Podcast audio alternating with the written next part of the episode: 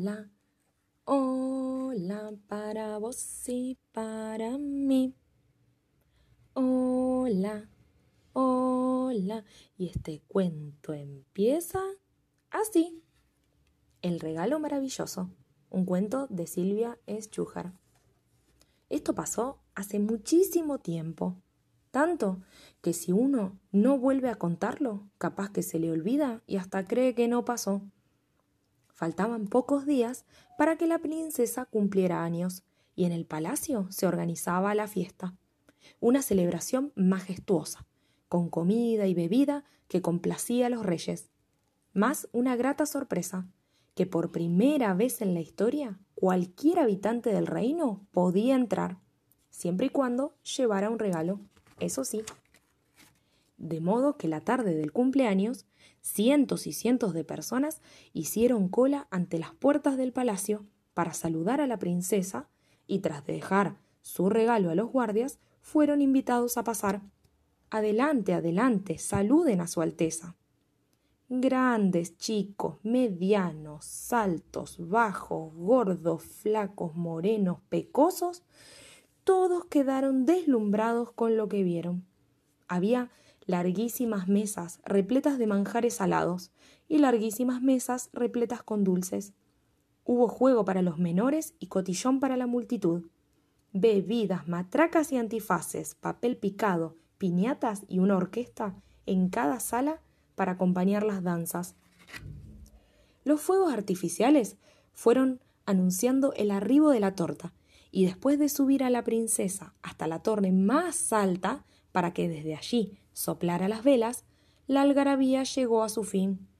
Los reyes se despidieron en persona de la concurrencia y de inmediato, como poco después lo hizo todo el mundo, se acostaron a dormir. Al día siguiente, mientras las calles del pueblo ardían con los comentarios, los que no habían ido a la fiesta preguntaban y los que sí lo relataban. En el palacio se reunió la familia para abrir los regalos vestidos, marionetas, mascotas, tacitas de porcelana, joyas, juguetes, plantas enanas, canastos con los mejores frutos de las cosechas. Todos los regalos venían en preciosos paquetes con monio. Hasta que en medio de los envoltorios apareció una cajita, una cajita común, bastante feucha, de un material parecido al cartón, pero herméticamente cerrada. ¿Qué es esto? preguntó con curiosidad a la princesa.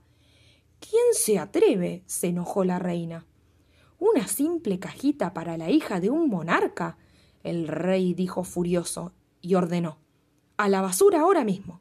Sí, señor, dijo la reina. A la orden, dijo un sirviente. Pero cuando extendió la mano para que la princesa le entregara la caja, la joven dijo No, no, no. Un momento, papá. Quiero conocer al que me trajo este regalo. Pero la reina no entendía por qué.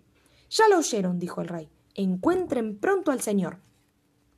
Los enviados reales salieron del palacio enseguida, y calle por calle, casa por casa, persona por persona, hablaron de esta caja con cada vecino, hasta dar con el antiguo dueño.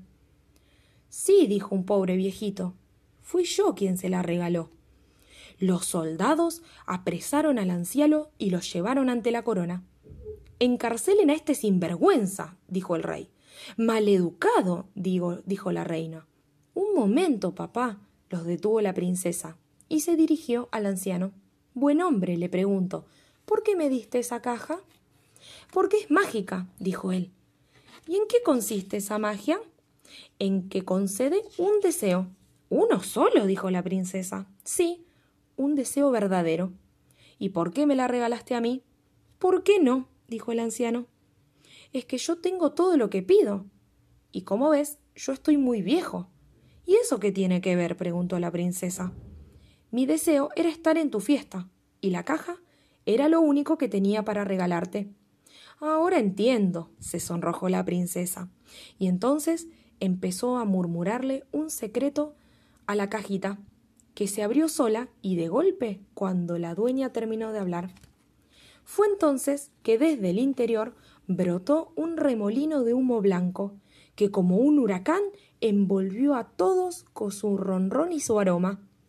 Remolinos de blancura soplan vientos de aventuras, huracanes milagreros para los aventureros, hasta que el aire recobró su transparencia.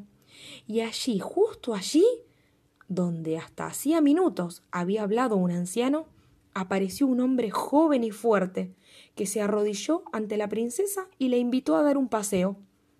Abombados por el humo, nadie notó la partida. Cuando reyes y sirvientes reaccionaron, la princesa y el joven caballero ya estaban lejos, muy lejos. Montado cada uno en su caballo, planeaban la más larga travesía de sus vidas.